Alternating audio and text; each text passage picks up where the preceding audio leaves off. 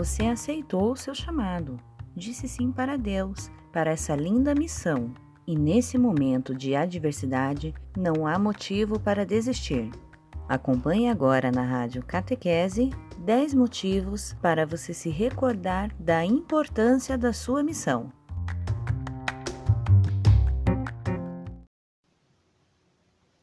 Catequista, não desista.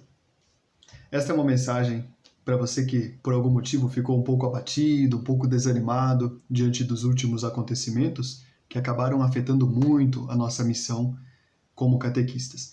Eu coloco aqui 10 motivos pelos quais você não pode nunca desistir da tua missão. Eu sei que sim, nós estamos passando por um período de provação. Pode ser que a gente esteja sendo rejeitado nas nossas comunidades, pelas famílias, Pode ser que as nossas lideranças em algum momento tiveram uma dificuldade para nos dar as diretrizes, mas também eles não sabiam o que fazer. E pode ser que eu e você não tínhamos a preparação adequada para trabalhar e operar nas redes sociais com a tecnologia. Mas mesmo assim, isso não pode ser o motivo pelo qual nós devemos pensar em desistir. Veja, temos aqui os motivos que são muito importantes. O primeiro é: o teu chamado não é um trabalho voluntário. Catequista não faz trabalho voluntário. Catequista tem um ministério. Esse ministério significa que é dado por uma missão. E se tem uma missão, é um chamado. Então você tem um chamado. Aí você vê a situação de outra forma. Você e eu não somos funcionários da evangelização. Nós levamos Jesus às pessoas porque esta é a nossa missão. Aí vem o segundo motivo, se a missão nasceu de um chamado, quem foi que te chamou? Foi Deus.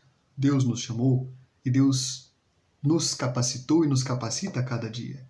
Deus espera que nós façamos no mundo as melhores coisas pelas pessoas. E tenho certeza que você faz isso muitas vezes. E porque foi Deus que nos chamou, eu quero te lembrar uma coisa muito importante que é o terceiro motivo. Qual foi o caminho que você percorreu na tua vida para chegar aqui onde você está agora?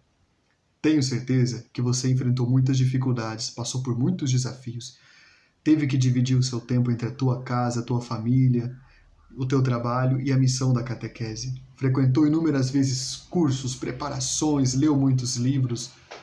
Enfim, você fez um caminho bonito até aqui e você precisa se lembrar desse caminho. O quarto motivo é um motivo muito sério.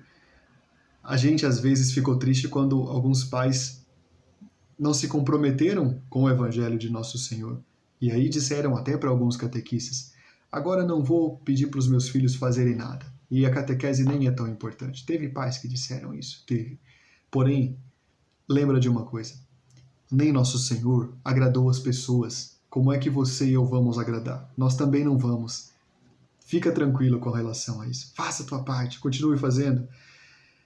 Quinto motivo: nós estamos num tempo privilegiado, o tempo que os grandes santos fizeram as grandes mudanças que a igreja precisava. Hoje nós estamos diante de um desafio imenso. Toda a igreja está diante deste desafio, não somos apenas nós catequistas.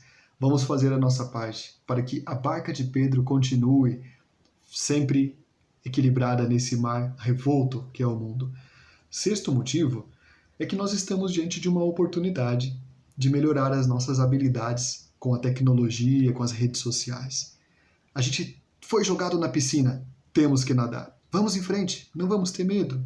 Coragem, não temos medo de nada. E aí vem o sétimo motivo que é muito importante. Estamos conquistando um novo campo para a evangelização.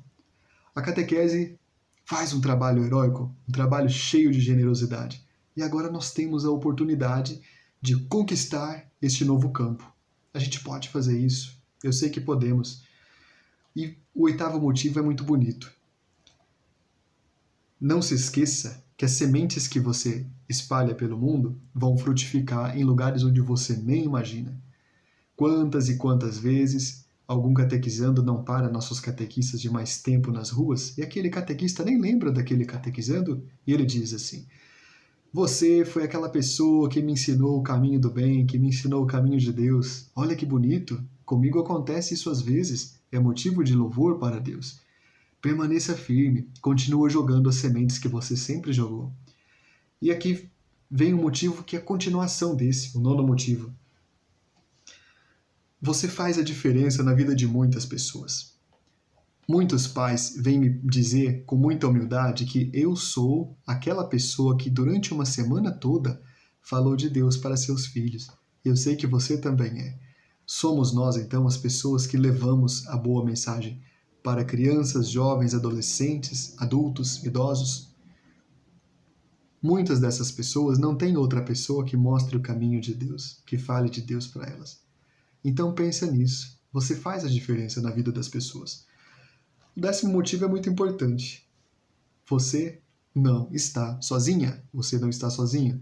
Estamos juntos, estamos reunidos nisso. Porque quem nos reuniu foi o amor de Cristo.